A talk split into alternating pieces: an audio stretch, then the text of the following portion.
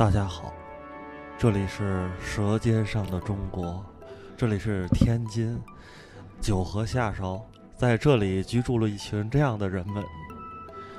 每到傍晚，小明、及胖子、老杨和曹睿就开始了他们准备了一天的节目。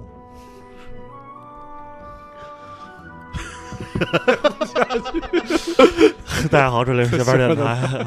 呃，因为这个配乐让人一听就想就想说这样的话，就想以这种方式来说话。那今天老杨、胖子还有我，我们仨今天哎来聊聊《舌尖上的中国》啊。那第一季跟第二季实际上拍的非常好，然后呢，我们当时也看了，但当时呢就一直没有拿这个片儿出来聊聊。最近呢第三季出来了，我相信看了大家。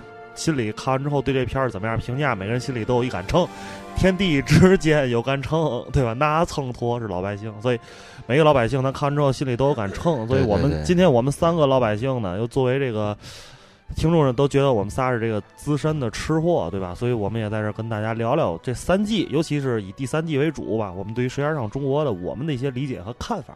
是，嗯，尤其是针对天津这一块儿啊，没错，可能别的地儿我们我们仨这个发言权可能相对弱一些，但天津我们好歹都在这生活二三十年了，对吧？嗯嗯嗯，还有点发言权的。嗯，是这个东西出来以后，相信这个基本上就是他这个口碑一扑街以后。所有的这个自媒体，基本上这个能 diss 他的，谁也不愿意放过这个蹭热点的机会，是是？是是，能 diss 他，基本上都已经 diss 了好几轮了。对，就连最懈怠的这个我所知道的饭菜餐桌都已经 成功的蹭上了这个热点，都已经出手了。你就别的就甭提了。咱咱确实有话说，我人家那个别的公众号都一地的地四五期，我操猛涨粉儿。我我这个我觉得就一期就差不多就完了，别弄那么贫气。主要创作能力也有限，所以所以来录了期节目。是是是，这样省事儿省打字儿了。其实这要说的话还是挺多的，但是你是这个东西，你你你不能没完没了，是不是？但毕竟咱们是因为确实大家都喜欢吃，包括我想弄我那个饭菜餐桌那个号，也是基于喜欢吃。你看我那么懈怠，就知道我没什么追求，对吧？我要真当买卖干，能这样干吗？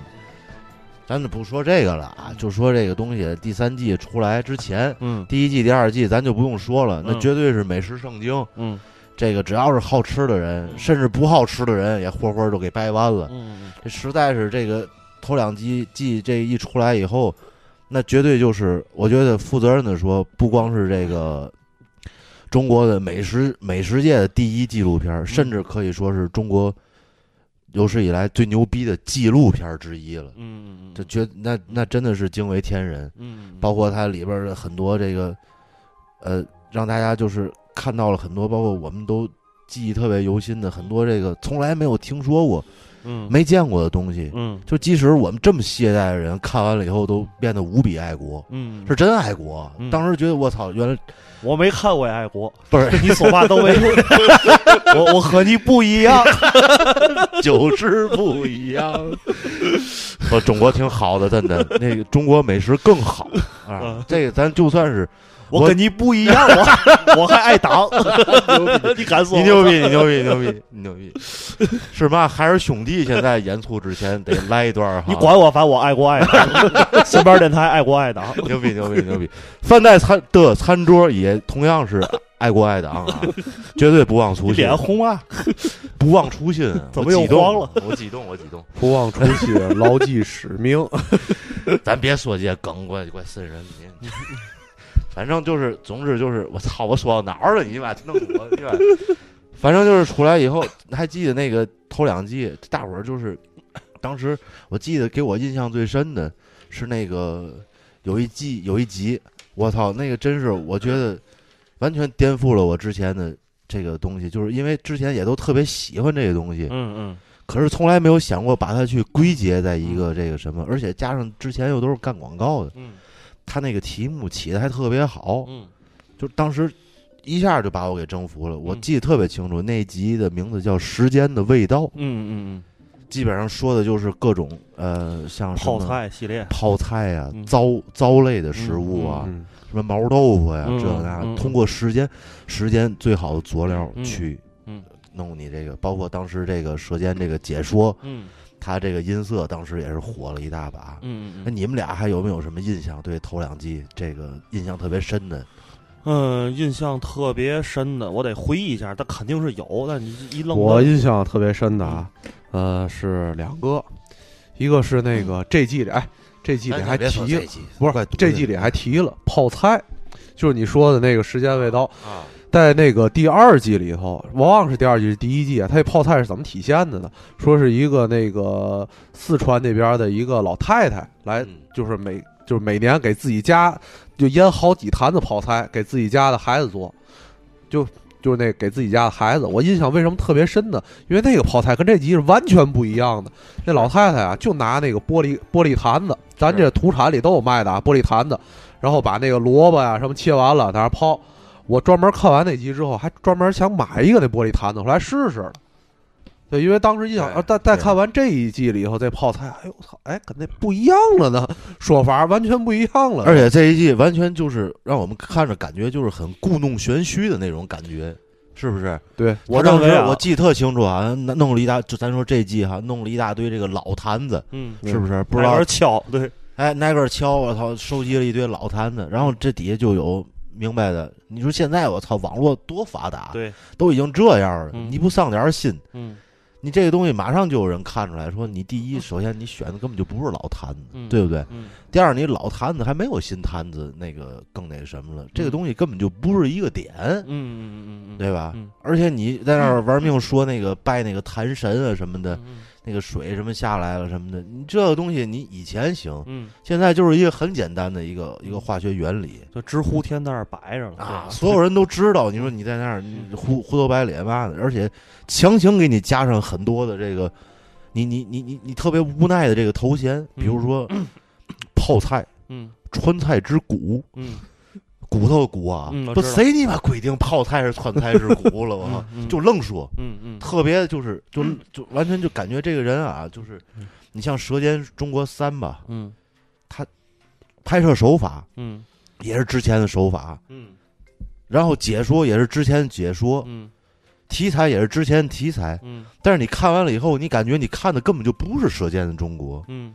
拍摄手法各种那个细节、局部大特写、慢动作，嗯明显就是不懂吃。嗯之前也是，嗯对吧？我给你举个最简单的例子，嗯红烧肉，嗯人肯定大特写那肉怎么怎么地，嗯这个然后那个过程啊什么的，草堂菜嘛，这都看完了直接就能流哈喇那种啊。嗯嗯他直接那切葱花那一步给你疯狂大特写，嗯一通疯狂特写，到你妈炖肉的时候没了。嗯他全是这种，嗯他不会做菜呀。我觉得啊，你看，就是就刚才老杨说的那这季啊，我觉得最差的就是他最后那些菜啊都是摆拍，没有一个动的这个过程。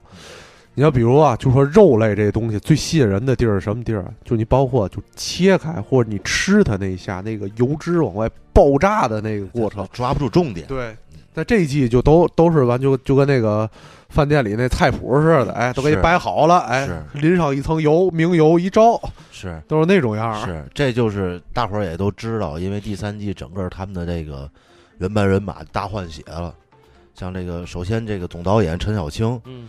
陈小青就是一个中国非常牛逼的一个美食博主，嗯。江湖人称美食界郭德纲，嗯。那是你妈操不是浪得虚名的，嗯。人家确实懂吃，嗯嗯对吧？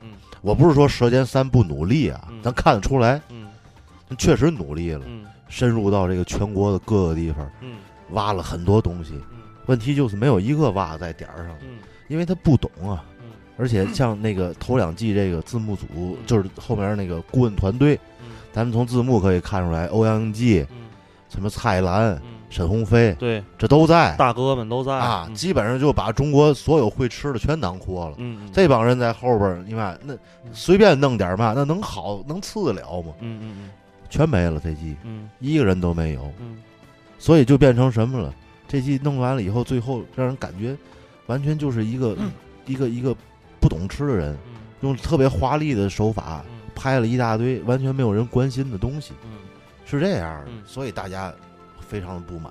嗯那弄完了以后，央视还发声了，是吧？嗯说这个我们无视你们的这个，不管你们说什么，我们还是要坚持创新。嗯问题你创新，你不得往好里创吗？对不对？嗯谁嘛，你你就是差不多，你创完了以后，你你你走上这个一个完全没有人感兴趣的路了，嗯更别提他根本就不去这个这个认真的去去调查这些背景什么的，比如那个四川那集是吧？对那个卖什么串串那个啊，对，啊，咱就不说这个乐山，嗯人家乐山这么牛逼的地方，人家的首先这个这个串串钵钵鸡，嗯人家是成都的这个这个成都的这个这个这个东西嗯，本身就不是乐山象征。对，他又给来，我忘了怎么说的啊，反正也类似那种什对，么就乐山美食一定要吃哎这个，钵钵钵鸡。对。乐山之谷就类似这种，操，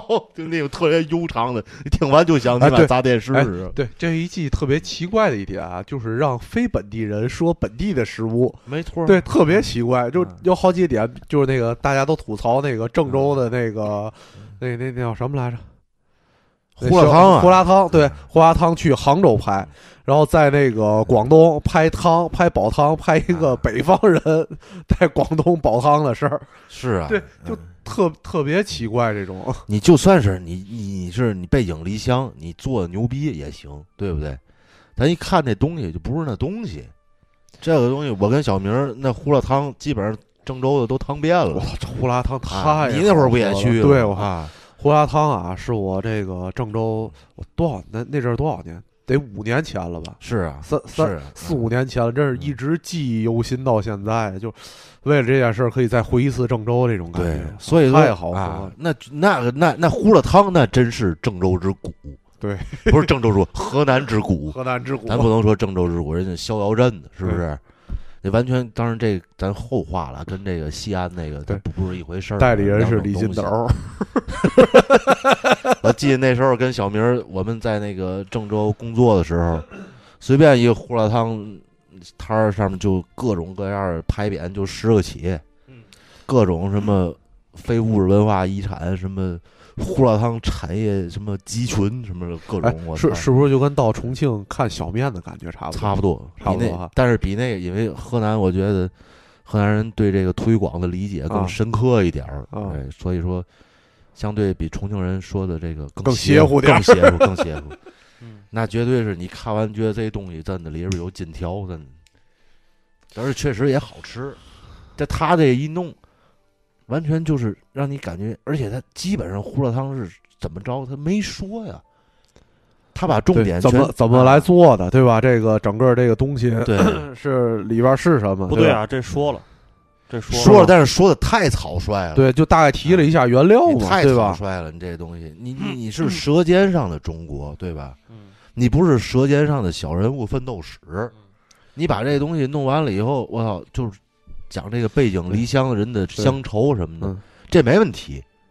这个这个点，我觉得一点问题都没有。但是你完事儿，你你不能吃的，你好歹说两句就完了呀，对不对？反正我嗯对这个胡辣汤，就介绍这胡辣汤印象啊，就小明刚才说你说了，但是我只能说我啊，实在是想不起来，因为他介绍不深，我就记着几个点啊。第一个，他那个是说是这个外地河南人特别多，到杭州去，对吧？这是第一个点。第二点说是有这个胡辣汤全那个逍遥镇有大赛，对吧？然后还有李金斗，我只记住这两个点。我觉得啊，就这个就正能证明它是一个失败的作品，他完整的介绍了那个水面筋是怎么做出来的。是吗？那我可能没记住。这就是我说的这个葱花的问题。嗯，你不说胡辣汤，你说这个辅料干嘛呢？嗯对不对？而且他介绍的，他基本上还全都是，相当于是各个城市的精神堡垒了。嗯对吗嗯这个河南的胡辣汤，嗯天津煎饼果子，嗯这个你当时就能想象到，这都是一个事关每个城市的信仰问题了。嗯包括据理啊力争的事儿，西安的这个水盆羊肉，嗯你这个东西肯定有人会非常的这个嗯跟你较真儿，嗯，对吧？你弄成这样，你就是比如说咱就说天津，嗯？咱大伙儿都知道，对吧？嗯？你弄个红姐煎果，人红姐没毛病啊，嗯人在那儿摊的好好的，你嗯非得让人家来扛这个天津建国的大大旗，旗，人家你妈没想扛，对不对？人家就得上电视露个脸儿，没会儿，对吧？而且你让人家说，人确实也说不出嘛来。为嘛人家不是说这个靠建国，人只能跟你讲讲，哎呀，我们现在越来越不好干了，哎、干这个不易。但是能不能大伙儿非让我，我觉得，哎，我试试吧。嗯你说了半天，这个操，完全勾不起人的食欲。你弄完了以后，而且康朗一出来，大伙儿一看里边加火腿肠，嗯。直接天津人就崩溃了。嗯。那能不崩溃吗？嗯嗯，对不对？嗯。天津最传统的这个煎饼果子，别说火腿肠了，嗯，咱就较个真儿啊！嗯。别说火腿肠了嗯，连酱豆腐都没有。嗯。最老味儿的就是两个面酱嗯。和辣糊，咱天人叫辣糊、辣酱，嗯。对吧？拿香油调的。嗯那面酱，反正每家都有不一样的。嗯为什么你说这东西？你说这个外地人他们吃那个什么往里加辣条、加生菜、加乱七八糟的嗯东西，对吧？你说那个好吃吗？天津人肯定觉得不好吃，嗯但是咱客观的说，嗯未必就不好吃，嗯对不对？那为嘛咱觉得不好吃？因为咱有一个乡愁在里边儿。嗯你每个人，我小时候吃的就是这个味儿。嗯什么叫乡愁？不是说我这东西做的好吃，嗯胡辣汤也一样，嗯。煎饼果子也一样，是你做出来这个东西就是我小时候吃的这个东西，一点味儿没变，嗯。这个就叫乡愁，嗯，对吧？嗯。你说红姐那个那没毛病，但是你别提这个，你别说这个是天津怎么怎么地了，嗯，你这一下肯定一帮人不乐意，是不是？对，而而且红姐现在都已经那个推推介进店了，进店了，对，那我真替他捏把汗，是吧啊，那可不呗。你这东西你对，因为因为说红红姐就是排大长队嘛，排大长队天天挺累的，看人挺多的，但是红姐不知道这个去有一半吃的人是去 diss 他的，准备吃完以后回来 diss 他。我在那个那个咱俩的那个那个美食公众号这个饭袋餐桌里边，嗯我说这事儿，但是我我我可没 diss 人家啊，啊我觉得人挺无辜的，人待着好好的，我就不说是谁找的他了，嗯。基本上也知道这舌尖来了以后找的谁，嗯。但最后你你你聚焦这个点，完全就是让我们也无奈，红姐也无奈。但是你说机会来了，人家能不上吗？对啊不对？是这样，我看了一个报道，就是说具体为什么要找到红姐这个，但可能不知道跟事实是不是一样啊。说那个人啊来天津啊，就那个节目组的一个反正一个小团队吧，就这个项目来天津，在天津蹲了四天，吃了得有六十多套煎饼果子，是多少？反正吃了猛吃煎饼果子，就吃到红姐这家时是在旁边吃嘎巴菜时，吃完了然后看真这儿速成，对嗯排人排队人倍儿多，在那看着看着，然后人说您来一套吗？说不吃，吃不动，在那看看。旁边啊就有大爷大娘说这倍儿好，他们家的您外地来的吧？这个特别正宗，这个跟天津老味儿一样，没有比这更好的了。然后结果就觉得就有点动心了，跟人再聊聊。红姐这不有一个什么什么她她这个家里之前就摊煎饼果子嘛，然后有那个面酱，那个面酱里那个这个面里头搁的有什么那个配料秘方嘛的，觉得这个就对，就是这好，所以就选定了这儿。但是你说你这东西，你摄制组里要是还有之前那顾问团队，对吧？对啊，那是绝对不可能出现这种事儿的。不是啊，我觉得、顾问团队就直接就给你不是顾问团队，给你在天津市啊，好歹找一个明白人是啊，问问，啊看一眼那摊儿，我觉得啊，就就这个这不就是顾问团队吗？火腿肠子这事儿就不可能出来。你说的不就是就是顾问团队吗？啊 就是说最最基本的这个 带路人都没有。对呀、对呀啊，你没有顾问团队行吗？你像网上说那些黑幕嘛的，嗯什么这个什么红姐给钱啊，了嘛，这那，，对，九万我觉得啊，这都不太可能。对，你央那是中央电视台对，中国收视率最高的纪录片儿，人家你妈差你这点葱花钱，可能吗？对吧？人家人家挣钱的地儿，在这个黄金时段的这个广告费，对，还有以后边衍生出来的这些东西法国博格红酒，啊，你这个你你你好，你红姐给九万块钱就上了，你对吧？你差这九万块钱吗？操，还不够差旅费的了九万块钱饭带餐桌也给得起。就是我们为嘛没上呢？所以我对这个节目的看法，我是一个阴谋论者。我下面要说的话都不是事实的真相，都是我揣测出来的。我对舌尖，我对舌尖三的看法就是中央七台致富经。这时候音乐都没了，我操，音乐都没了，太阴森了，真的。就中央七台致富经。我看这节目完全就是 有一个那个我忘了是哪个省了，有一大哥云南那边儿，他做什么做那个呃江边菜，叫江边菜，弄一堆辣子，然后烧炖那个炖鱼还是炖什么的，反正就是。呃，这人的背景呢，就是是原来是一什么广告公司还是什么活动公司的，然后去外地打工了，不不不太如意，回家开始干餐饮，干这菜呢，说要什么复原云南那边的某个什么江的这个江边菜的一个农家菜。嗯，然后我当时看这整个故事的结构，我就觉得就是太像中央七台那种嗯。那个品牌加盟节目，就是我现在弄了一个什么什么，然后现在全国诚邀加盟，就谁要来谁就加盟，我就中国乡村行，就整个整个这种东西都都是让你感觉到强烈的这种痕迹，是就是说我们没有事实，这就是就是证据证明了说这这给钱了，但是我就是反正至少我看你拍出来的形态，结合老杨跟胖刚才之前吐槽的那些点，就是让你很能容易产生这种怀疑。没错。对对对，啊，但是咱就是简单计算一下这个这个这个费用的话，嗯咱就明白这个东西啊，它不太可能。嗯所以说，我就后来就想这个事儿嗯，你说他也不是说屈到这个份儿上了，怎么就拍成这样了呢？嗯他就按照之前那个那个骨架，第一季、第二季那个骨架，你稍微弄弄，我觉得你不求创新，不求突破，你守成，我觉得问题也不大。是是这样啊，，大伙儿这么期待的一个一个一个纪录片儿，当时你听我说啊，我是这么想的。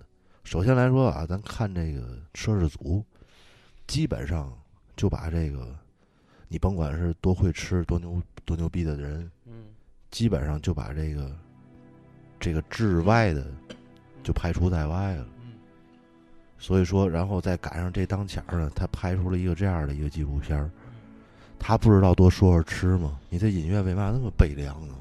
因为这就是舌尖的音乐，太牛逼了！他为嘛那么他他不说吃，非得这说这么多这个土地图腾，啊，这个小人物的奋斗啊，各说说这些事儿呢？因为 China Dream，我的话说完了，追嘛的追，我觉得这就是他要表达的东西。对呀、我觉得他是有意为之。对对对，就是就是任何一个艺术作品，它都应该是独立的、有独立的思想性的，而不是被其他的元素所限制的。嗯这这是一个艺术品的一个根本，我觉得也希望他受累啊对，换个片儿再拍，是。因因为因为是这样，我那个查了一下这个别霍霍我们的《舌尖中国》背景嗯。背景，但不是查的这个剧组这个《舌尖三》的这个制作背景，《舌尖三》是这样，这之前换这个陈小青这导演，整个团队还换了嘛，然后新导演是一七年三月份才接手这个项目的，嗯。就从一七年三月份这个事儿才这个开始干，干到现在就是嗯。第一时间很短，第二还有一个为什么要这个搁置这么长时间呢？就大家有没有注意那个法国那个百格红酒赞助？嗯。我查了一下百格红酒这个背景，他们是在一五年的时候，嗯。一五、年这个央视的招标会就嗯把《舌尖三》项目的这个投资已经拿下来，嗯。就证明在一五年就其实就一五一六年就要启动这个项目就要出来了，对，但是就一直搁置，就是因为这个团队的也好啊，对。啊对一种各种原因吧，嗯然后一直搁置到了这个一八年才播，所以它也是一个赶鸭上架，对赶鸭上架的一个那头也撂挑子了，对吧？顺手可能也不是他轰走，可能我就把我的都资源都带走了。咱就是都是揣测啊，咱所有的都是揣测，没有人知道真相是什么，对不对？因为吃饭这个，就吃关于这个吃这个事儿，是一个这个不是一个这个即学即用、拿来即会的一个技能，是需要一个你长时间的这个潜移默化的学习，而且要亲身经历，不停的吃试吃才能掌握的这么一个技能。呃，也不是这个。今今天给你完任务，明天你就能把这个看看书研究好了，就能就能拍出来东西。像那个头两季的时候，我记得有一个有一个有一集的主题是关于这个，就是身在异乡的。它其中有几个故事，一个故事是说那个在深圳有两家人，一家是广东人，一家是四川人。四川人呢天天就做做川菜，然后集中在于集中的矛盾点在于这家这媳妇儿怀孕了，要啊生孩子，然后两家就开始比拼厨艺，一边做川菜，一边就玩命给他煲汤，就是广东那一套。就是说这两个省份都是中国的美食大省，就是说，然后他这个矛盾点找的也这个这个整个这家庭这点找的也很巧，就是 就是说这个是要需需要这个精密的这个导演的策划思路，以及这个编剧啊包括这个写故事的能力，才才能出来这么一个故事。就是说这个故事虽然 就是虽然说他也是说这在呃人的人的这个。主占主导的地位，地位就是凌驾于美食之上了，而不是说在说美食本身。但在那个时候，你还觉得 这说得通，情理说得通，因为他那个美食是美食，人是人，就让你能把它看进去。就这一集里边，这一季里边，就是你觉得很多的人的故事已经完全的凌驾于美食上太多了。对，就主要拍这个人，然后这个人吃什么，或者他这个周围有什么美食，就捎带脚再提一下，是这种感觉的。对。这刚才你说的那个例子那集，我印象还挺深的，因为我记得就是特别诙谐。最后他们说那个那个，就是双方厨艺大比拼的结果，就是这个丈夫胖了好几斤，对吧？就特别特别有意思，而且特别有人情味儿。人情味儿，对。另外一个就是他还讲了那个某那个先是那个湖北黄冈那个地儿高考，对，这是全国也都知道。对，然后那个。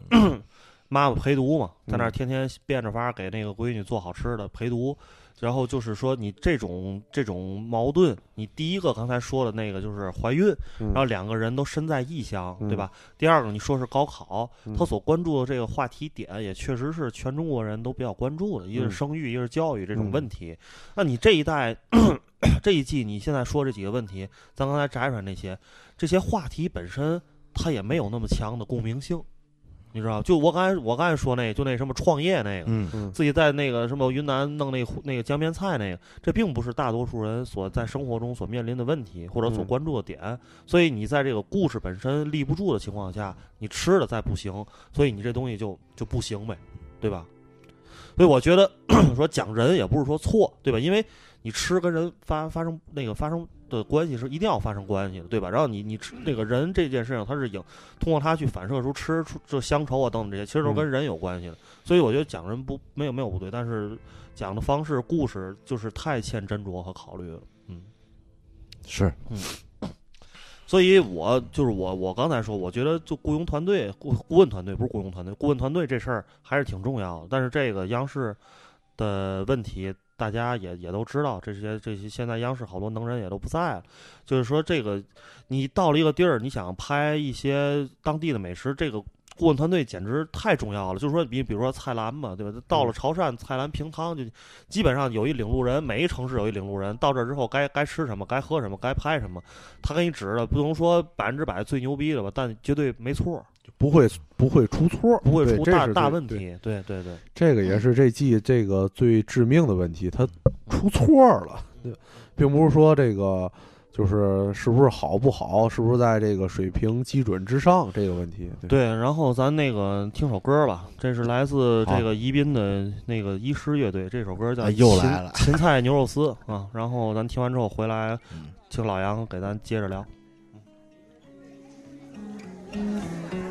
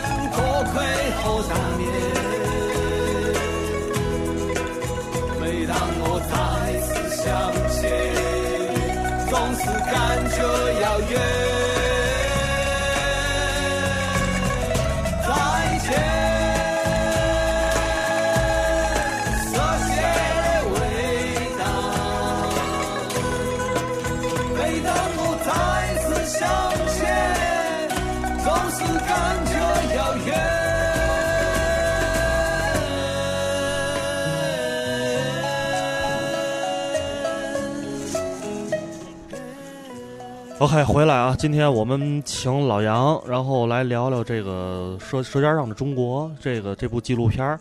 呃，这首歌来自遗失的《芹菜牛肉丝》，我希望这个舌尖剧组能听听遗失的歌，然后了解了解宜宾这个地方，因为宜宾是一个美食的一个没错儿对，而且就非常它所在的地理位置导致它的这个东西非常的奇特。没错儿，然后大家，我希望舌尖儿的团队也多听听像宜宾这种乐队，宜宾的这个医师乐队这种音乐，启发启发啊！如果你都不愿意听了，你听听闲班电台，因为下面我们三个人打算启发启发舌尖上团队，大言不惭一点儿吧。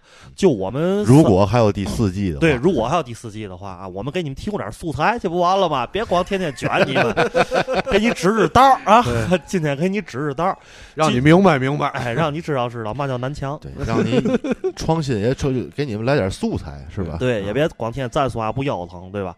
然后呢，我们这三个顾问呢，以我们去过的四个四大省份比较熟悉了解的，嗯分别是河南、呃陕西，然后广东以及我们的可爱的家乡天津。天津，哎，这四个省份，我们每个人说一个你们还没拍到的，还值得拍的一个东西啊！好，哎，然后我们帮助帮助一下这个剧组。咱第一个先来陕西吧嗯，陕西吧，行吧？好，陕西，我觉得打头阵，老杨你就来秦镇米皮儿吧。那必须的呀！我操，这个秦镇米皮儿当时是这样的，呃，这我就开始这个，咱咱仨掐点时间啊，别一说。没问题。啊秦镇米皮儿实际上就是这个凉皮儿系的嘛，有三种：嗯秦镇米皮儿、嗯，呃岐山擀面皮、对，汉中面汉中凉皮，汉中凉皮这三种。看着很像，但是其实都不一样。是的，嗯最神秘、最牛逼的，嗯，那莫过于秦镇米皮儿了。是的，啊。当时我跟小明，我们俩是驱车，嗯。不远万里，嗯，中间差点没油了。对，在一个花果山的地方，我记得好像是。水水帘洞，加点油，嗯，就各种暴风雨，最后到这个地方，兵马俑兵马俑都嘎个落落看，没错，到了西安一查，没有秦镇这地方。啊，当时我们俩就惊。了，赶紧百度啊，嗯，赶紧百度，百度完了以后发现人家不叫秦镇，嗯。古代叫秦镇，现在叫户县。对，户县，对，对我们俩就奔户县去了。嗯这一路上，你说我们俩也不是那个意志力多坚定的人，嗯那看见米皮儿就吃啊！我操，已经都到那个，当时我记得是有一条河，一座桥，嗯桥头有一个卖米皮儿的，嗯，上面那种各种非物质文化遗产那个头贴衔特别特别的让人诱人。我们俩觉得都到桥头了，应该没问题了吧？对对对，就吃了，啊吃完觉得确实不错，啊，然后过了桥了。嗯当时我觉得好像就是来到了水泊梁山全是范儿啊，各种范儿，我操，什么米各种。各种市，各种那个什么米皮儿，秦镇第一道，那个秦镇啊，我负责任的说我觉得啊，除了一些基础设施，小学、嗯，中小学、警察局、医院，剩人全都在做米皮儿，绝对不夸张啊！我操，那个城市根本就干不了别的。干。不了别的，咱俩我记得那天吃的是五碗吧，就不算之前啊，在那儿吃的五碗，对，最后吃了我们俩就不太跟对方说话了，已经操，当时就一嘴酸味儿。每家还都不一样，对，有搁那种小树叶子嘛，那种小香料的，还有搁嘛的，那大刀，嗯，对吗？你到秦镇马上不一样了啊，是那种大铡刀，对，大铡刀，关那个那个包公用那大铡刀，咚咚咚咚咚，而且绝对不搁黄瓜、嗯，对，豆芽，对。对吗？蘸哎，得蘸，对，然后你是秦镇米皮的特征是什么？嗯。秦镇之骨是它那个不传的辣油，嗯，对对对，各种你妈香料，你妈谁也不告诉这个东西我后来搜了一下，不出秦镇，就是你只要你为什么我们在桥头吃的还不正宗？只要出秦镇，他们就已经签订攻守同盟了，绝对不外传，嗯谁也搞不着这东西嗯。咱也不知道里边有嘛置换的，反正挺牛逼的。完了，我们俩就吃，吃完了以后，得出这个这个它的这个特点，就是怎么区分正宗的秦镇米皮儿和外边的。首先就是这个做法最关键的，他是拿这个一绺儿，最后拿这一绺儿米皮儿去蘸这个辣油，蘸完了以后拎到碗里头。只要这样做的，就是正宗秦镇米皮儿。你看见那个拿勺蒯蒯辣油的，基本上你就可以走了。这个当时给我我们留下的印象是特别深刻，包括那儿还有每家也都有培训学校啊，是的，是的，各种那，但是他不会给你这个培训他最关键的东西。对对，你最后加盟他的东西，他会把那个调料、嗯，佐料包都给你弄好了，嗯你也不知道里边有嘛嗯。但是你要是化学家，那两说，你自己回家化验去嗯。反正反正最后给你弄好了，你就绝对不外传。而且你化验也没用，那个比例比例你化验不出来，比例不一样，对你没用这个东西，就是人家确实是保护的特别好。是的，嗯，希望他们能永恒的保护下去。是是，下面来胖子吧，陕西，山西，我前两天出差刚去了一趟这地儿，对这个城市确实是太爱了。这个城市啊，我觉得陕西是特别牛逼一点，在于哪儿呢？陕西这个回坊，大伙儿现在都太有名了。这个、哎呦，不不是因为那吃，是因为回坊只吃这个这个穆斯林嘛，对吧？对大肉不吃，对吧？对，但是出了回坊，这个城市就只吃大肉，不吃别的，所以就造成了这个城市啊，牛羊肉和猪肉做的都特别好吃。没，错，我在那儿吃的特别爱吃一样东西，叫做葫芦头泡馍。哎呀，这个东西啊是这样，这个东西你单一看啊，葫芦头是嘛？葫芦头就是大肠，嗯就是肥肠，嗯还不是大肠，是那个猪大肠和小肠连接的那一块儿阑尾，对，最肥的那块地儿，肥肠。这葫芦头泡馍，你一看啊，跟羊肉泡馍一样，形式上完全一样，就是把那个东西换成了羊肉。但是你吃的时候，以为它猪肉肥呀、油特别，尤其是大碴这块地儿油还多。但是你吃葫芦头泡馍的时候，就绝对不腻。我还记得当时我跟小明去吃这个东西，嗯，我们俩在那儿，因为这个在西安不都是那个馍自己掰吗？跟米粒儿差不多。对，我们俩在那儿掰掰掰，直接就过来一大哥说：“你们俩外地的吧嗯，对。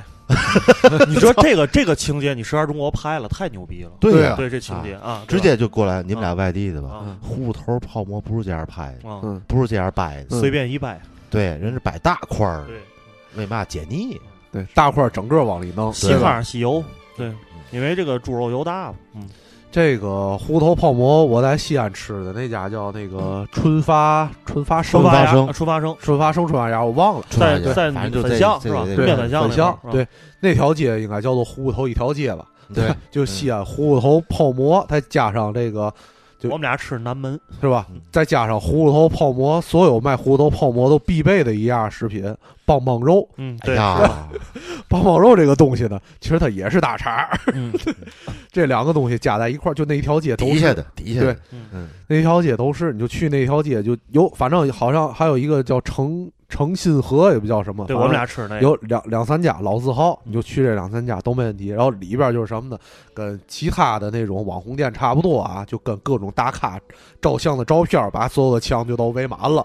就是各路大咖都有，然后店面呢非常的简单和比较老，但是你就就点上那一碗糊头，你在那儿天天吃牛羊肉，吃多之后再吃这个猪肉的那种香的味道是完全不一样。一头入魂，我来说说吧，我来说说吧。既然你没说那个，我就说那个吧。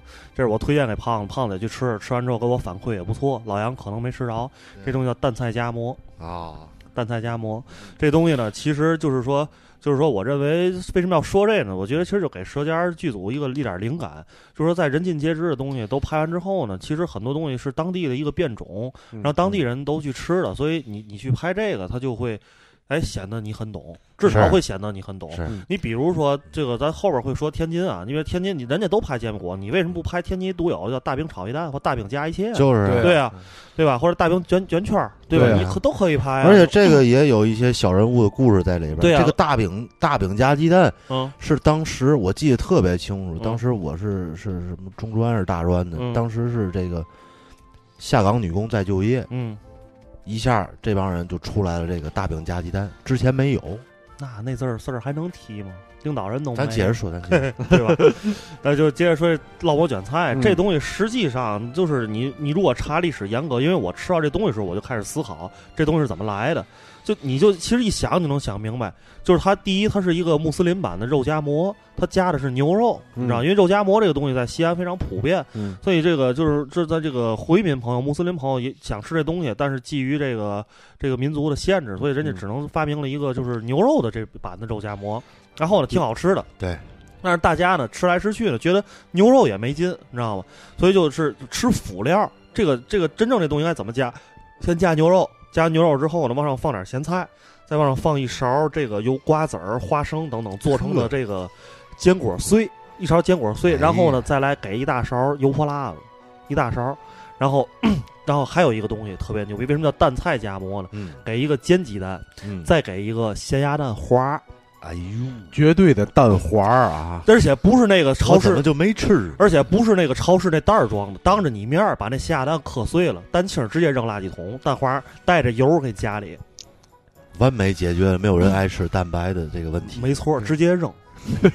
到位了，对，然后呢？都不说卖到广东去，是，然后又发生了这个老杨刚才说这个你外地人吧，这个形象这个问题，就是我去的时候我要了一份带牛肉的，嗯。然后我一看我后边排队人所有的当地人 没有人要牛肉，就要其他那几样就足够了。啊，因为其他几样已经很丰盛了，对吧？所以大部分人都吃是其他那几家，而且这个是晚上一到了，尤其到晚上，那个那整个回访附近上班的也好，还是当地居民也好，夜宵的一个非常好选择。经常有那大哥就带着带着妹子，就是一买买好几套回家吃去那种啊，而且他就让你吃起来压力没有那么大？大哥带着妹妹对，嗯还买好几套，嗯，对大哥玩都是这样，开，对，是这样啊，因为啊，这个西安这个城市夜生活还特别发达。对，到了晚上马路上人特别热闹，回访都是好像营业到一两点都是对对对咱说下一个吧，一会儿我买机票了。那那咱往下说吧。但我本来想说的就不说了。河南，河南，河南河南，对老杨对对打头阵嘛。河南，哦，河南这个那太多了。当时因为呃，确实有个机会嘛，然后在河南工作了一段时间，然后基本上就是因为他那个吃了一系列的东西，这个其实他的这个河南食物的这个起呃，这个就是现代食物啊，咱们说这个解放后的，呃，包括就是解放前那一段时间，嗯怎么说呢？就民国那时候嘛，嗯后来他他他他这个出来的这些食物，嗯跟河南的这个整个的这个经济状况，嗯还有他们这个大逃荒，如果你们看过那个冯小刚拍那叫什么来着？一九四二。一九四二的话，嗯。就应该知道那个嗯。当时那个情形嗯有直接的关系，嗯。所以他基本上就是他取材嗯。都非常的这个这嗯。个怎么说呢？朴素吧，或者说就是就是因地制宜吧。而且就是说，首这个河南的很多吃的都是以填饱肚子为主，没错，就是通过智慧去发明了很多办法，让这个在食材有限的情况下要填饱肚子。而且还能吃的不错。嗯对，我记得印象特别深的就是当时呃，我还有小明儿吧，嗯。我们住在一个叫曼哈顿的地方。哎，你你你怎么你怎么说？我是还有点疑惑的，你不是跟我住在一个贼宿的？我必须就是跟你一个人在住在那儿。还得提一个人。曼哈顿，曼哈顿，我们真的就住在曼哈顿。嗯，曼哈顿这楼下有一个粉浆面条儿，对，是一个摊儿，嗯这个给我印象太深了。太深了，之前是真没吃过这种东就西，压根儿就这东西对没没。这个什么烩面啊，当然那我告诉你，这才是他妈中原面食之魂！我今天小明儿，我在这说中原面食之魂。除了你妈的，就是西安，咱就不说了，西安是另外一派，咱就说河南啊，中原面食大省，你别的地儿，你绝对拿面做不出来这种东西，没错，你没有这种智慧，对对吧？啊，那个东西啊，当时我们俩饿得够呛，嗯正好赶上楼下有一这，我们俩就去下去吃去。嗯，当时看见以后我们俩扭头就想走，没错儿，因为太闹心了，长得实在是这个卖相实在太次了。卖相，我怎么说呢？反正就是你啊、喝了一个啤的，嗯再喝了十个啤的，啊，一个白的，嗯再来一红的，嗯，再来点什么洋的嘛的，再来碗挂面汤，哎，哎，然后哎，得来碗挂面汤。然后从酒吧出来以后，嗯呃，烫个煎饼，那，地下那个就粉长嘛样，粉浆面条就长嘛样。不是我们俩说的，大家可能没去过河南，我没吃这种东西，你们可能不信。咱这听众里要河南的，我们俩说一点儿不夸张。真的就是那样的，我操！当时但是太饿了，嗯，对，而且我们俩也属于是这种比较挑战自我那种人，嗯。当时就觉得这东西别地儿没有啊，对，得尝尝，会会比黑的，对，练练习哎挑战自己。就碰，而且确实很多人在吃，对对对，一人来了一碗，极其便宜，不是一块就 五毛。绝过不了两块，真的 操！啪一碗，啊啪又一碗，啊啪啪碗里了，然后撒了点那个小叶子，就是是类似于那种我我记得特别清楚，荆芥吗？果仁碎，果仁还有辣油，辣油，还有那个要不我忘了，另外一个不是葱花就是香菜但是还有我记得还有他们就是吃面 哎放的那种小叶子，啊，荆芥可能是。荆芥、藿香类似，反正就这种，我记不住了啊啊，反正是特别好吃。当时这一口吃下去，我操，太好吃了！太好吃了，对，我负责任的说啊啊，到现在嗯，那个要是说我在全国排一个这个，咱都别说十大，嗯，全国面条三大里边绝对有它，粉浆面条，绝对有。对，它是通过发酵，嗯。发酵，嗯，然后出来的那种效果做法奇特，非常味道也奇特。对就你真是，我认为我我一直就是因为我对河南这地儿多少也是跟老杨一样，因为在那儿生活过很长一段时间，有点感情。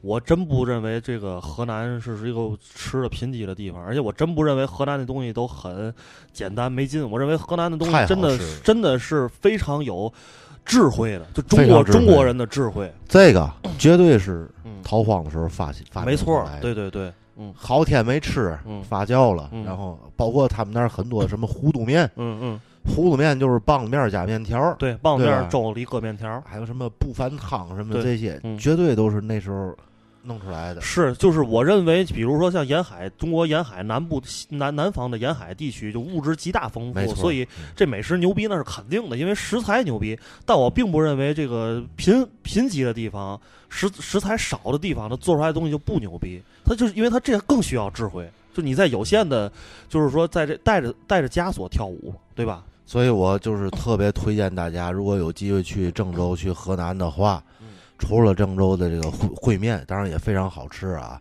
还有胡辣汤这些，吃完了以后，嗯一定要来一碗粉浆面条，感受一下。，OK，我来打第二针。第二针这个河南啊，主要集中在郑州有这样吃的，在夜市里，但是呃，大家要用心的去找一找，这个东西叫烙馍卷菜，这真是真是。就是对我幼小的心灵造成了极大的冲击。我第一次吃到这东西是跟老杨在那个天大的天南街，天南街那儿特别巧有一这东西，咱俩都说的都跟 gay 一样，怎么天天在我一块儿和你，你和我，手拉手在一起，这个天南街在当时就是说，现在大家去天南街的时候，还有一个这个大棚里边都是卖菜的，还有卖卖乱七八糟吃的。以前是在边上也有，后来被清退了。后来这边上外边摆摊没有，在摆摊的时候有一烙馍卷菜。这个东西是什么呢？是一个烙出来的饼，这饼呢基本上不是烙的，就拿一个面，然后搁在，因为它是发面，搁在油里一炸，它基本上就迅速的膨胀起来，形态跟这个油饼差不多，只不过它炸完之后是白色的，不是像咱吃那油饼是黄色的。然后拿这炸好的油饼里边卷上各种咸菜，还有豆芽菜、粉条、呃豆腐、豆腐丝儿等等一系列的这种，基本上都是素的，没有肉。我先说一观点啊，我认为，因为我是一个极度爱吃肉的人，所以我认为，凡是在我吃过的东西里边没有肉，但是还极其好吃的，我觉得都是太牛逼的东西了。因为我觉得拿素食做到让你对肉食吃出来肉味儿。吃出来肉的这种体验嗯就非常非常棒。然后后来呢，吃完一次这个，后来就 这地儿就就被清退了。然后后来直至我到了河南，才知道这是一个河南的东西，而且是河南，呃，独有的。对独有的一种东西。当时也不知道为什么那个河南人就非要跑到天津的天南街做这个生意，嗯，而且他那个呃到河南之后，我发现他所卷的东西更加丰富，嗯有什么海带丝儿。呃，还有就是有各各种各样的小菜，但都是素菜为主，比如豆豆角、豆角丝儿啊、炒鸡蛋什么的，你都可以选。就一套烙馍卷菜也是成本也就三四块钱吧，也就嗯，买五块钱撑死了，一大套吃完之后非常非常牛逼，而且我觉得这这个东西也是非常囊括了这个中原人民的对于饮食的见解没错、面食的智慧啊嗯嗯嗯，胖子，那个我说的这个河南菜啊，是一个特别有地域代表性的，就是我们上回去啊洛阳这个地儿，然后吃了洛阳特别有名的一个东西，叫做洛阳水席。啊，对这个洛阳水席除了在你和我还有小明儿，对咱三个听见了啊啊，不是就我们俩，还有别人，还有胖子。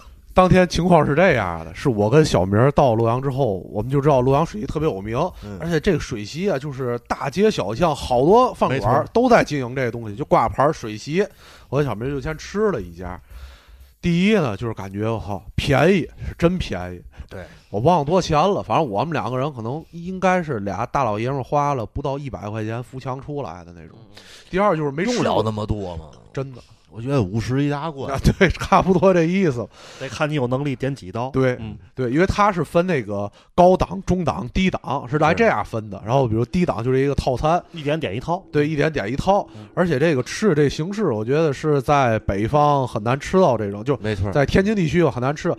为什么叫水席呢？就是汤汤水水烩烩的，嗯对对都是汤菜儿。对，都是汤菜，就一碗一碗。你想想，在洛阳那个地方，还是算这个不算特别发达的城市吧，对吧？嗯那种咱吃面那种大的那种大搪瓷碗，嗯，桌上给你摆八个大搪瓷碗，然后里边都是各种的这个，呃，哎，最最有名的叫什么？五大腌菜。五大腌菜，对，牡丹腌汤肉片儿。对，腌汤肉片儿，然后还有那什么有个丸子，我记得是对，对吧？嗯。都是那种就是把这菜做完之后，然后通过水再汆一遍，勾嗯重芡，嗯。那个水还那个汤必须是勾重铅，胡椒面猛给，对，就是那个哎有胡辣汤的那好像有胡辣汤，我记得对吧？有一个有胡辣汤，嗯，而且那最重要的、最最重要的，嗯。这我要跟舌尖剧组说的，这是中国餐饮的活化石，超过绝对千年历史的有了，对吧对？当然，一千年是什么样，跟现在肯定是有偏颇、有差距的。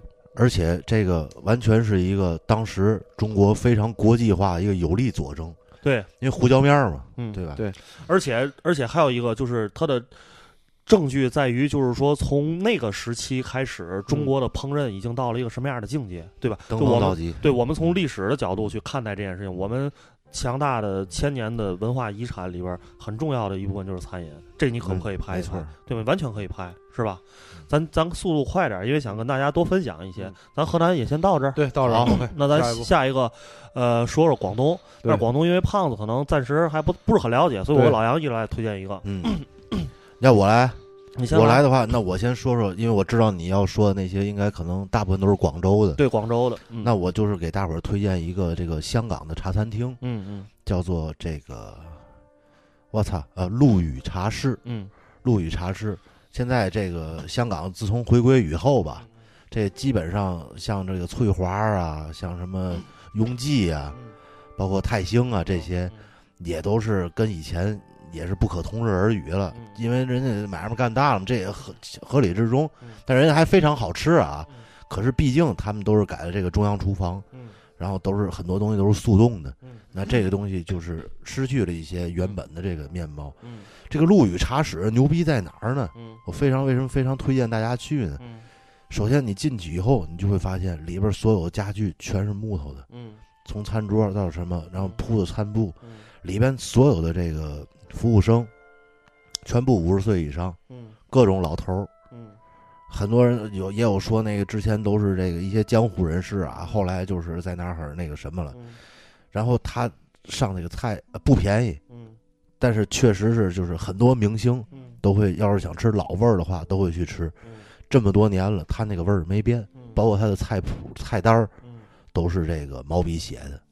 嗯我记得非常清楚，就是因为蔡大爷特别爱去嘛，蔡澜。嗯。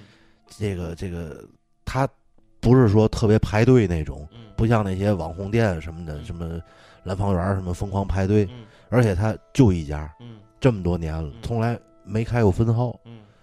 进去以后，你就是，呃，他的这个午餐和晚餐会稍微有一点贵，但是他的下午茶嗯是非常平价的，嗯啊，绝对不比咱们任何一个城市的这个嗯广式的这个午茶要要贵到哪儿去，嗯非常的牛逼。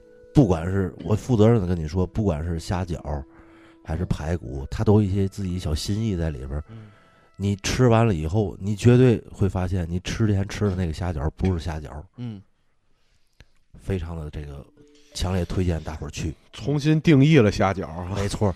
然后这个香港除了这个陆羽茶室的话，我就建议大家不要在这个总是在这个尖沙咀啊、铜锣湾啊这些地儿溜达，还是建议大家去一些这个相对更这个草根一点的东地方。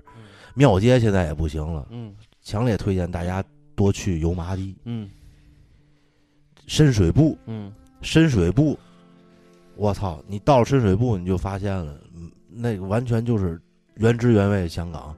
每个阳台上都晾着裤衩跟墩布，绝对啊，大墩布嗯那个地方就是大排档，只有那儿还有铁皮档，嗯别的地方都都没有了。对。那儿有一个强记大排档，也是非常的推荐。是，这也是欧阳继老师推荐过嗯的。那我来一广东的吧，广广东的，呃，一个，当然我我认为广东料理之魂是在于宵夜、大排档这这些，就是然后另外就是街街边的美食，因为嗯非常非常之丰富，嗯因为食材高度高度的丰富。另外一个呢就是早茶，对，但我要推荐的是在这两个体系之外的，有就是完全脱离于这东西，就鱼生啊。哎呦，鱼生，我为什么要说鱼生这个东西？顺德鱼生，对我为什么要说顺德鱼生这东西呢？因为首先第一啊，我先跟广东的听众说一下，我没有吃过正宗的在顺德吃过鱼生，只是在广州市区和番禺吃了，不是最正宗的，但我已已经欲罢不能。已经可以了，因为我觉得这个东西就是说，在生吃在生吃的这个这这个品类里，其实日本要比中国发达许多，因为日本是一生吃的民族。但我觉得 从鱼生这件事情上，包括这个可能江浙江浙以及闽地区的这些一些生吃的吃法，我们可以看到一些中国的生吃和日本的生吃是有联系的，很多东西有可能是从中国传过去的，或者是有一些一衣带水的这种这种关系。所以我觉得鱼生这个东西，呃。首先，我认为肯定没有说《寿司之神》里边那么牛逼。对于就像日本人对于这个鱼的部位以及下刀啊等等这些，呃，出神入化的这种料理精神，但我认为在调味上真的很有广东精神，就是非常的非常的复杂融合。对，而且非常的融合，而且它可以就是它一一盘鱼生，它要给你无数种佐佐那个辅料，包括柠檬叶，包括姜，姜有两种，一种是鲜姜，一种是沙姜。然后那个葱，然后椒头，这椒头吧，还是叫椒头。椒头，然后还有那个蒜片儿，然后柠檬草，柠檬草，然后那个还有果仁儿，对吧？嗯。然后一等等这些东西都给你切成很切的很好，都是细碎的丝，然后以及酱油，对吧？然后让让你拿鱼鱼就是鱼就是生鱼片儿嘛，对，那就实际上就是广东特产的，就是珠江里的皖鱼，把它或者也有，当然也有用其他鱼的啊，嗯。就是把这鱼切成片儿之后，因为切的太快了，在他刚上桌的时候用冰镇着，嗯你仔细看，你还能看见鱼肉在动，就是他的神经还没有完全死，你还能看见鱼肉在动。然后你拿那个鱼鱼片儿和这些佐料拌在一起，然后你可以自由的发挥你的想象力。没错你自己就是厨师，你自己就是你自己厨师，你可以不停的试。我这道我只下姜，下一道我只下蒜，而且老广吃这东西是有是有那个是有顺序的，对，先下蒜，蒜要杀菌，第二步下姜，姜去腥，然后再下什么，再下什么，就是是有这样的过程的，这就是非常神奇的中华美食。而且这个东西就是可以追溯到很多这个有关历史的东西，是的，是的，因为这个广州的美食啊，包括这个广东的吧，甭管是香港也好，广州也好，嗯，它是中国最融合的这个地方。，对，那你就不管口岸嘛。哎，嗯你比如说那个鸳鸯，嗯。呃，香港的冻鸳鸯，嗯。它是这个这个完全就是这种咖啡嗯。和茶，嗯就是完美的一个融合，中西。嗯，就这个东西，我觉得如果要是拍出纪录片来，可以发挖掘非常多的东西。对对对对，嗯，我给大家推荐一个这个小明说的这个鱼生，就是平价的啊，比较就是没有那么贵的一个地方，而且非常好吃。大家就是去番禺，去广东、去广州必须得去番禺，好吃的都在番禺。番禺那个长隆，长隆这个动物园儿嗯门口的那个酒家是叫什么珠江酒家什么的，嗯我忘了啊。就是人家是个景点儿啊，嗯。但是人家那个酒家卖的东西嗯。绝对不含糊，嗯。非常的好吃。那儿的鱼生，嗯。当时我们是六个人去的，嗯。五百块钱吃不完，嗯，一条鱼五百块钱吃不完。嗯，他这一条鱼鱼生鱼骨粥。鱼骨粥，炸鱼皮是吧？炸最后然后整个把你那剩下那个全都给你炸了，嗯，椒盐儿的，一大桌子嗯，你能玩半玩俩小时，对，啤酒猛喝，对，五百块钱嗯。吃不完。嗯嗯嗯嗯嗯。OK，这是广州，然后最后我们回到我们可爱的家乡天津。对，啊，然后我们天津的这个地方呢，相对就是说，我觉得我们稍微走了全国走了一圈，发现天津的美食是相对是贫瘠的。但是在这贫瘠的基础之上，我们在天津生活这么多年，我们依然每人想拿出一个东西跟大家分享啊啊！那我先先来，你先来对我先来。来，是这样，我们刚我们后台听众就是关于之前那个范代推的那个文章，然后后台听众说天津说嘛煎饼果子都知道，他说老他他说八珍豆腐都对得起我了。可不呗，天津啊有个菜，应该外地的这个朋友基本上到天津没吃过，叫做哎不外地都没有，只有在天津能吃到。这菜叫八珍豆腐。嗯，这是一个地地道道的天津菜，嗯。叫津菜。它是鲁菜，鲁菜一部分，鲁但菜，但是不像九卷大肠这样这么对对对，根儿到天津变了，嗯。到天津嗯根儿这么正。八珍豆腐这个菜啊，其实有的说啊是那个就是那个后厨的下脚料做的菜，啊，因为这个菜它里头那些东西都是特别像海鲜拌饭。对对对对对，嗯它这个呃，在天津所有的饭馆儿，只要这挂门牌儿写饭馆儿写天津菜，嗯，它甚至卖盖饭的那种都有八珍豆腐盖饭。是的，对，而且最 在天津就是在天津长大的孩子都嗯知道。咱们上学时，小学、初中、高中的食堂里，小炒一定最后得有一个最贵的菜，就是八珍豆腐。嗯对，压就是小饭馆儿压轴菜。对对对是，这个菜就这么贵的原因是在于它这个东西啊比较琐碎。对这个虾仁儿、鸡肉、鱿鱼，鱿鱼当然就是那种哎最便宜那种鱿鱼卷儿，对吧？全那个干贝都是得发的那干贝，海参也都是水那个发的那种海参，蟹足棒，嗯，对吧嗯？然后还有这个，我觉得啊，还有一个特别符合天津菜，玉兰片、对对，玉兰片就是片儿，然后笋，不，当然它的核心核心在于豆腐，嗯还有八珍豆腐。但是八珍豆腐，我觉得这个豆腐做法可能极少有。山海关豆腐，对，它用的是那种南豆腐，软的豆腐，嗯然后哎给它加一层壳，给它炸一下，过油炸，不能碎，对，炸了一层。硬壳，只能颠勺，嗯，对，对，就是你不会颠勺干做做不了这个，必须大颠勺，对，对给这个豆腐啊炸成了带的小硬壳，但是里边还特别软，然后跟这些菜烩着炒，对对，你要想要是大饭馆儿，这肯定就是厨房里的下脚料，这剩下炒嘛菜一样剩点儿搁。这要是小饭馆儿，这肯定是最贵的，得给他为这一道菜开多少原料？对对对对对对对对对，这个要是舌尖拍的话，嗯如果要是说咱们弄的话，嗯。也有很多东西可以挖。是，嗯。这个八珍豆腐嗯。直接关系到，我就简单说说啊，嗯。一个时代的变迁、变迁和更迭。嗯国营单位何去何从？我就说一个地方，嗯。所有天津人都知道，嗯。二冷冻，没有二冷冻就没有八珍豆腐。就以二冷冻为题材拍就行了，对。对吧？二冷，二冷，天津二冷，绝对二冷出品。对，对，老杨是天津二冷的搬运工，今年四十几岁，依然坚守着这个岗位。年轻人受不了这苦，干不了啊，又我们都在干。每天早晨天不亮，老杨就已经出发了，带着他的鱿鱼卷儿。如果二冷没有开门，我就去二厂。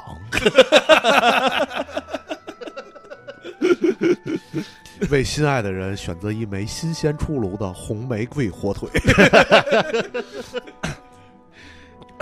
OK，咱继续吧。嗯，老杨，那到我了是吧？对对对，那我哎我先说也行哎。你先说吧。我先说吧，我本来一开始想说咱天津的这个早点的之魂嘎巴菜这这个这个东西的，但是突然间刚才胖子那个说的那个点点点了我一下，我打算换一个，我想说红玫瑰火腿肠啊嗯因为我觉得这个太天津了。嗯，玫瑰肠，对，玫瑰标准名称叫做玫瑰肠。在我们天津有一句话，如果你爱一个姑娘，你可以送她一朵玫瑰，也可以送她一根玫瑰碴，都是玫瑰，反正。因为呢，就是这个为什么要说这个呢？我因为我想起了，咱得说事儿，得说出处。反正我是从哪儿看的，我是从，呃，咱们天津著名的这个作家也是记者何玉新何玉新老师的《天津往事》里看到了这篇文章，关于天津的一个殖民史。然后殖民史最后呢，给天津留下了不但留下了著名的启士林餐厅，还留下了一些天津的火腿。一个是咱咱每个人都知道天津第一老火腿，第二就是天津的玫瑰肠，对这是绝对你在外地吃不着的味道。当然，嗯除非别地进口了这东西。玫瑰肠是什么呢？其实跟老火腿的做法很相似，唯一不一样的是是用玫瑰露酒做的，以及红色石色，然后 然后外边看起来是红色鲜红的，像玫瑰一样的，然后你吃起来有一种玫瑰露酒味儿。然后说起这个，我就就我就跟你说，《舌尖儿中国》，你到天津你怎么拍？你就拍一条线儿，天津的冬菜跟玫瑰露酒是如何出现在广东的，这就够你讲一集的。对，对吧？为什么天津有冬菜？为什么天津的馄饨里有冬菜？到了广东潮汕砂锅肉里还要放冬菜？为什么广东有玫瑰豉油鸡？到了天津有玫瑰露酒做的玫瑰肠？这就值得你考最接地气的，对吧？甭管咱是开会去，对，还是你们上网吧吃鸡去，嗯，不得拎一兜玫瑰肠？天津人讲话不得捏点儿吗？零嘴儿，啊，你也是。就这个，它就一它就是一个南北方通商以及这个天津这个城市过去的荣耀的痕迹所在。就至今我们可能从证据上能找到的，就是吃这个事情它是摆在这儿的，就对吧？大家都知道东菜是天津的特产，对吧？这你放到广东说也一样，但是你当时天津的商人如何把这东西带到了广东，以及传到了甚至南洋？我们都知道南洋海南鸡饭里边必须得有东菜，对吧？说完了，啥我说完了，对，这是我的我的想法。那最后结果，呃，这个到最后，嗯我还是跟大家再说一说天津的这个煎饼果子吧。嗯嗯如果说我是《舌尖上的中国》的这个里边儿其中一员的话，哈，嗯，当然咱不是，咱嗯很遗憾是一个小屌丝公众号哎饭袋的餐桌的一哎个屌丝。今天我们也再借此说一下啊，不管是饭带餐桌也好，还是前边电台也好，热烈欢迎《舌尖中国》第四季过来找我们当顾问，非常便宜，给点钱我们就给你干啊。但是也得给点儿啊，得一点一点一点不给给没戏那不行。对，嗯，都是特别小市民的天津人。对对对，特别耐算计，就借揍行。这个煎饼果子，如果是我的话，我绝对不会选择任何一家嗯现在还在开业的煎饼果啊，子。不来，我打断你一句啊，在红姐那集里，我在这儿我要我要我要说一句，好，《舌尖中国》有一句话，我敢说他侵我权了。他说了一句话，啊叫“每一家在天津人所有天津人眼里，每一个煎饼果子最好吃的都是我们楼下那个。这句话非常牛逼，”这句话是我写的。我就成纯捧嘛。这我不是在这站着说话不腰疼啊，大家可以查一下，这这篇文章是我在三年前发表在《外资中国》上的一篇文章，我以这句话做结尾。我认为，我姑且认为，可能我自己有点大言不惭啊，我认为《石家庄中国》一定看了这篇文章，有可能，有可嗯能，嗯嗯嗯嗯，因为我认为他们到天津，或者说你，或者说你没看过这篇文章，你不跟天津人聊天，你总结不出来这句话。我认为，对，如果说让我选择一个煎饼果子摊儿的话，嗯我不会选择南楼煎饼，这大家都知道，现在最火的，对吧？对，我也不会选择非物质文化遗产嫂子、嗯二嫂子，对吧？二嫂子那，VIP 卡的办卡的好几万，嗯我会选择所有的天津人永恒的记忆。嗯现在已经凄惨关张的，嗯但是牌匾依然还屹立在老赵旁呃老那个二嫂子旁边的老赵煎饼。嗯嗯赵师傅煎饼，赵师傅煎饼果子。我第一次吃赵师傅，我最早吃赵师傅，那还是啊、好几十十年十多年以前了，差不多。他最早是在总医院门口煮摊儿，当时赵师傅还年轻，啊，干的还利索，嗯这哐哐哐的在那儿。我记得就是他当时的口味，其实没有，当时就是根本就没有晚上卖煎饼果子的。对赵师傅啊赵师傅把煎饼哎果子啊从白天带到了夜晚的一个人，开了一个划时代先河意义的。但是他最早并不是服务酒吧的，他在总医院门口。嗯，哎，他在医院门口，因为就是晚上嘛，病房啊、住院部需要一些这样的东西，包括急诊啊什么的。嗯他最早就在那儿出摊儿，当时他的口味并没有什么独特，但是也已经是非常传统的，该有的都有啊，绿豆面儿什么乱七八糟的。当时我记得他是一个以俏皮话著称的，非常天津的一个摊主。我记得有一次我我我我那个嘛去了以后，晚上嘛，那会儿我还上学了。他给我摊着煎饼，我给他递了根烟，我我赵师傅来根烟抽，他给我说了一句：“老太裤腰带免。”这个尼玛太天津味了，真的。这个免一般人都听不明白，太太老话了。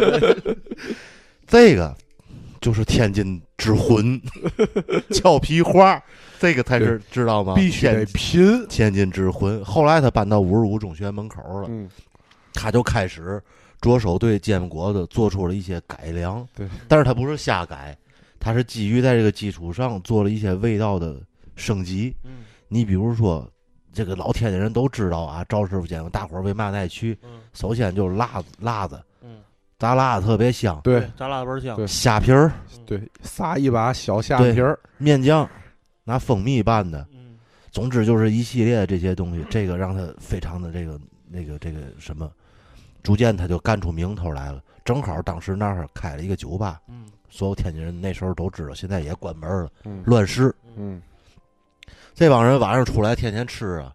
老赵一看，这是个商机，嗯他就在那儿那个呃鞍山道和魏津路口那儿，六里台，对他弄了一个小窗口，老赵煎饼果子，一下就火了。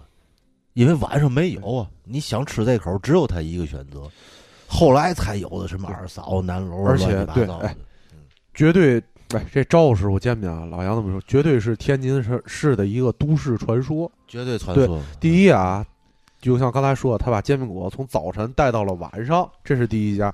第二是他在六里台那个小门脸儿，现在六里台可以说是天津晚上夜宵的集中地。没错，你要晚上想吃点儿好点儿的顺口的，就得奔六里台儿。那一溜儿现在都已经开发成这晚上夜宵门脸儿了。赵师傅是当时的第一家。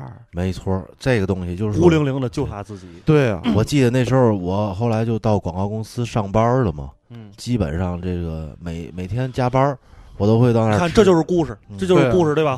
啊，基本上这么说吧，嗯这个东西就是吃这个的，只有三种人，嗯一种人就是你妈广告公广告狗嗯加班的，嗯晚上上那儿来一套。嗯，总回击。对，还有一种就是这个酒吧出来的闲散人员，嗯还有一种就是性工作者，基本上就这三种人。哎谁大半夜出来？不像现在在的，对吧？这个这个普通的一些很善良的人，也晚上出去吃到煎饼果子。那会儿不是这样的，只有我们这种相对对广告狗才上那儿来一套去治愈我们被客户狂操了一天的心灵。当时我会跟老赵聊天儿，老赵他摊煎饼果子有一个他的招牌动作，就是他最后放完果子，嗯。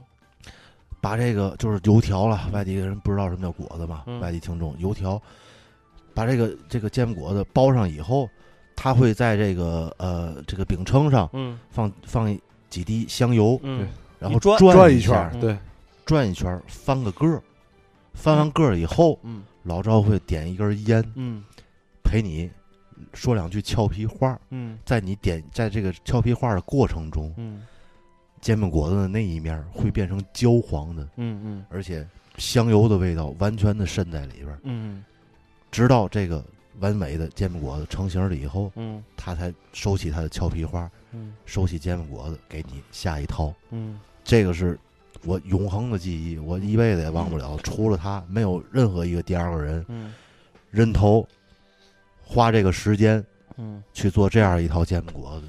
当然，今天大家听完我们今天的节目，可能外地朋友去吃老赵，你会发现这动作没了，因为排队人太多，老赵没耐心没了。赵师傅就已经没了，这是没了吗？嗯还是说不干了？就不干了，不还不嗯不是没了，是赵师傅煎饼果子没了，嗯对对，因为这个东西，它确实是首先呢，比不了这个时代更迭呀，是吧？他这他，他才他这个，，old school 网红。对呀、他他这抽根烟，这耽误功夫啊。那旁边二嫂子多谈多少套，对对对这是一个哎，这是一个传媒不断更迭的一个。赵师傅那个时代还是属于口口相传的时代，没错，对吧？二嫂子赶上了一个就是电视综艺爆发的时代，没对吧？错她上了一个这湖南卫视综艺节目，对对吧？红姐这就相当于属于赶上了网络时时代了，对吧？？嗯，OK，今天咱的节目就到这儿吧。然后我们希望十二中国的这些大佬们哈，如果到天津了，跟我们联系联系。多听听我们节目，对吧？对对对，然后也希望大家都热爱自己的家乡，热爱自己家乡的美食。多给我哎多给我们支支招，留留言，就说你们家有什么哎家乡特别好的，但是外地人一提还不知道的地儿。因为我们这个嘴也馋，没事儿可能去哪儿溜达溜达，看大家留言，没准儿就去找去了。对，《舌尖上的中国》虽然是央视拍的，但是我认为《舌尖上的中国》是属于每一个爱吃的中国人呢对吧？发具体位置啊别光说哪哪好吃然后不发具体位置。对好就这样谢谢大家哎拜拜老师拜拜。嗯。